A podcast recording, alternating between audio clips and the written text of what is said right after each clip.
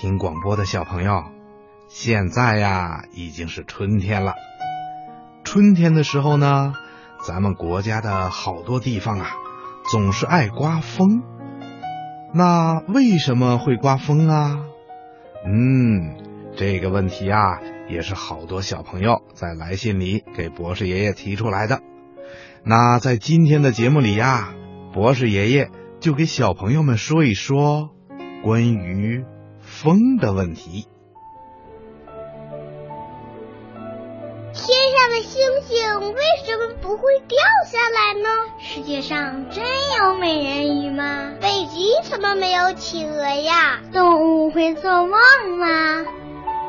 不要着急，不要着急，让我一个一个回答你。我是博士爷爷。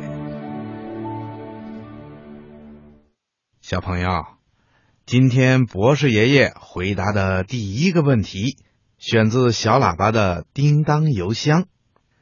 北京市通州区的胡子阳小朋友在给博士爷爷的邮件里说：“亲爱的博士爷爷，您好，我是北京通州区的小朋友胡子阳，今年六岁了，是一个特别喜欢听小喇叭节目的小朋友。”最近北京总是刮风，可是我想知道为什么会刮风呢？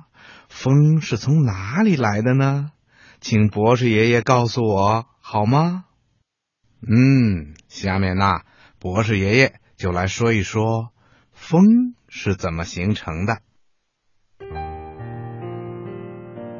听广播的小朋友，风啊是一种最常见的自然现象。刮起风来，有时候会弄得飞沙走石，给人们带来很大的麻烦；有时候呢，它又会轻轻的吹来，让我们感到非常的舒服。在古代呀，人们对自然现象不了解，把一切都看成是天上的神仙安排的。古时候的人认为啊，风是一个叫风婆婆的神仙的呼吸造成的。这个风婆婆一喘气儿啊，就刮风了。其实啊，风是由于空气的流动形成的。在我们的周围全是空气，我们每个人都要呼吸空气。空气并不是一模一样的，有冷的叫冷空气，有热的叫热空气。热空气比冷空气轻，所以呀，它就会向上浮动。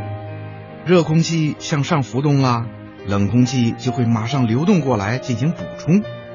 地面上的空气、海洋上的空气被太阳照热了以后，都会向上升。